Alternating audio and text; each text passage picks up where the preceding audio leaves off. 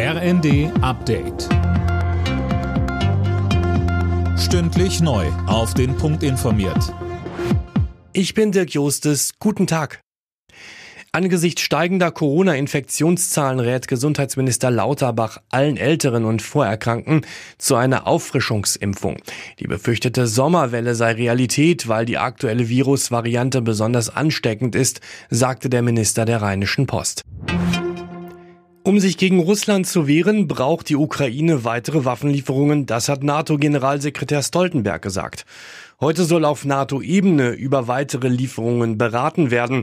In der Bundesregierung sind sich Grüne und FDP bei dem Thema weitgehend einig, so der FDP-Politiker Alexander Graf Lambsdorff im ZDF. Was wir erwarten ist, dass die bei Rheinmetall auf dem Hof stehenden Marder, von denen die ersten jetzt einsatzfähig sind, den ukrainischen Streitkräften zur Verfügung gestellt werden. In der Vergangenheit haben wir ja andere Dinge geliefert, wie Panzerfäuste, Luftabwehrraketen. Ich freue mich, dass wir mit dem Gepard und mit dem Luftabwehrsystem Iris-T bereits zwei andere große Systeme in der Pipeline haben, die an die Ukraine gehen werden. Also wir sind da gut unterwegs. Schlechtes Baustellenmanagement sorgt im Güterverkehr der Bahn offenbar für erhebliche Probleme. Wie die FAZ berichtet, stehen aktuell 300 Züge Tage, teilweise sogar wochenlang herum. Man brauche dringend eine Inventur, so der Bahnbeauftragte der Bundesregierung teurer.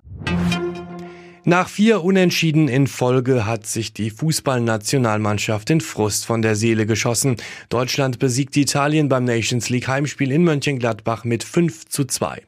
Die Mannschaft war viel stärker als in den letzten Partien. Dazu sagte Torhüter und Kapitän Manuel Neuer im ZDF. Weil wir an uns geglaubt haben, weil wir mit Selbstvertrauen auf den Platz gegangen sind und äh, weil es auch von Anfang an gut funktioniert hat. Ähm, ich glaube, man hat heute einfach gemerkt, dass wir das Spiel dominieren wollen, dass wir auch mit breiter Brust gespielt haben.